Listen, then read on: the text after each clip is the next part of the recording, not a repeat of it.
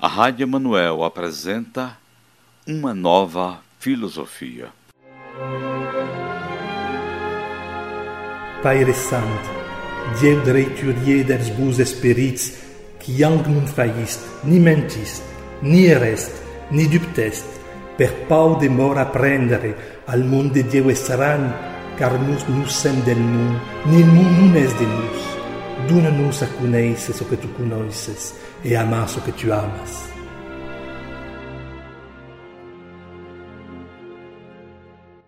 Os seres imateriais aos quais as teogonias dão o nome de anjos e demônios são apenas espíritos.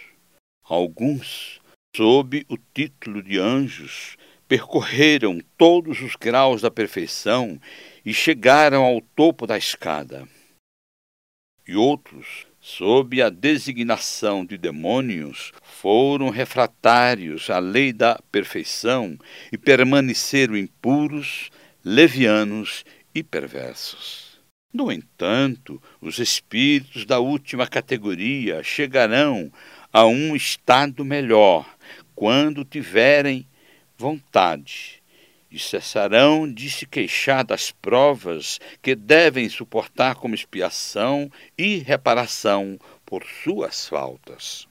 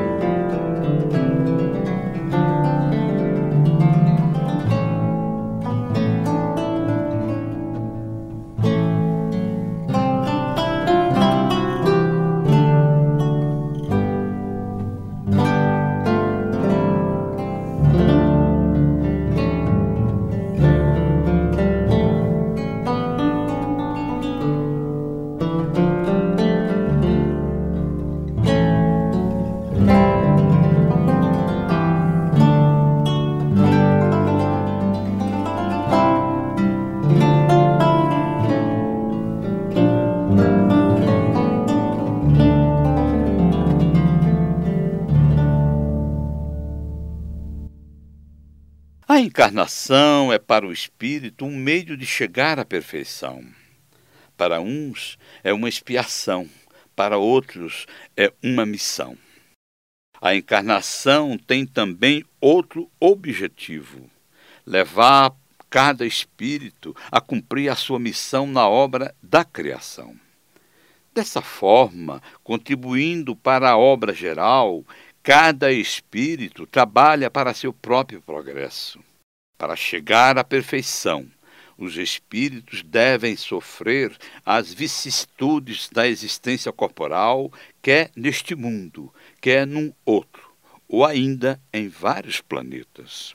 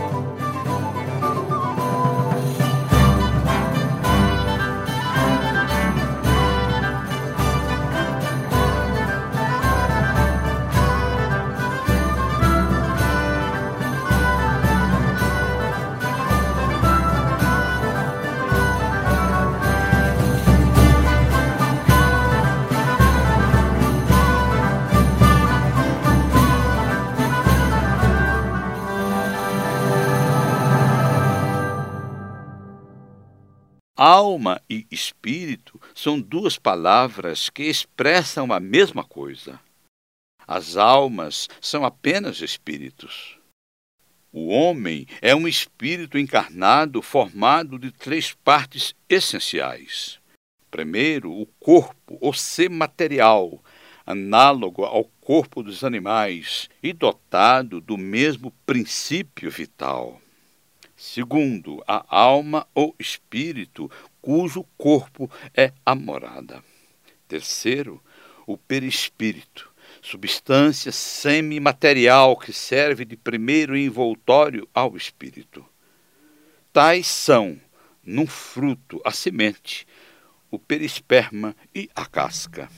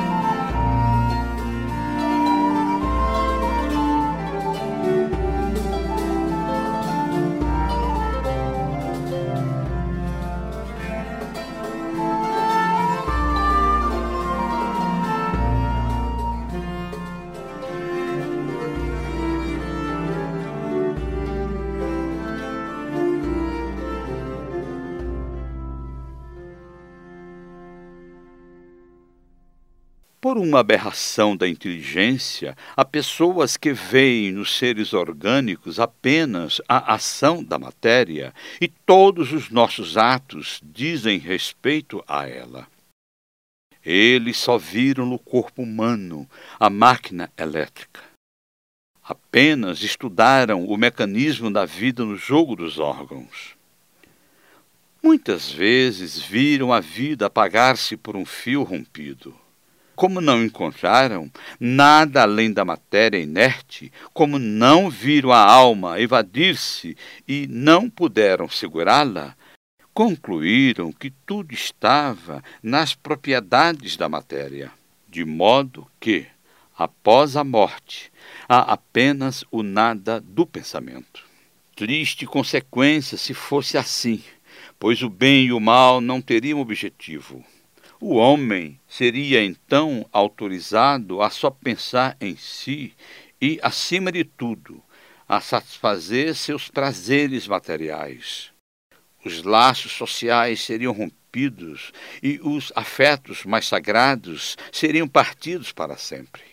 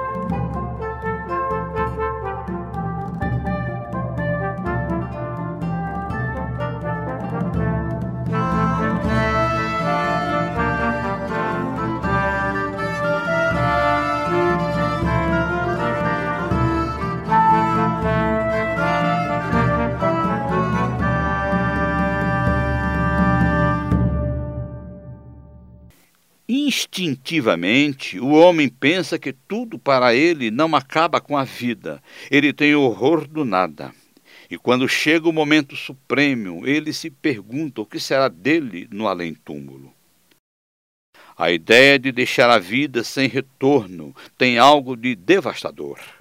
Como encarar com indiferença uma separação absoluta, eterna, de tudo que se tem amado? Quem poderia ver sem medo abrir-se diante de si o abismo imenso do nada, onde iriam mergulhar para sempre todas as nossas faculdades, todas as nossas esperanças? A razão, de acordo com uma espécie de voz interior, nos ensina que tudo não termina com o corpo. Mas em que consiste essa existência futura, vaga e indefinida? Nem a religião, nem as escolas filosóficas deram a essa pergunta uma resposta que possa satisfazer o nosso amor pelo positivo. É o que gera dúvidas entre muitos indivíduos.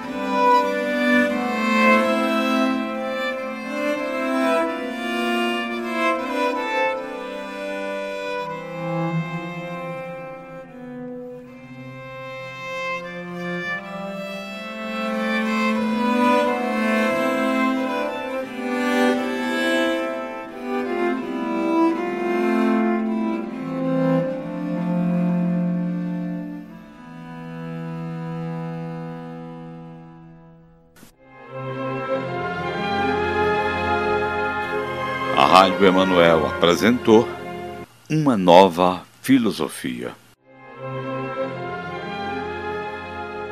Pai Santo, Dieu dreiturier des bus espirits, qui yang nun faillist, ni mentist, ni erest, ni dubtest, per pau de mort apprendere al monde de Dieu estran, car nous nous sem del monde, ni nous nun es de nous. Dona-nos a conhecer o que tu conheces e amar o que tu amas.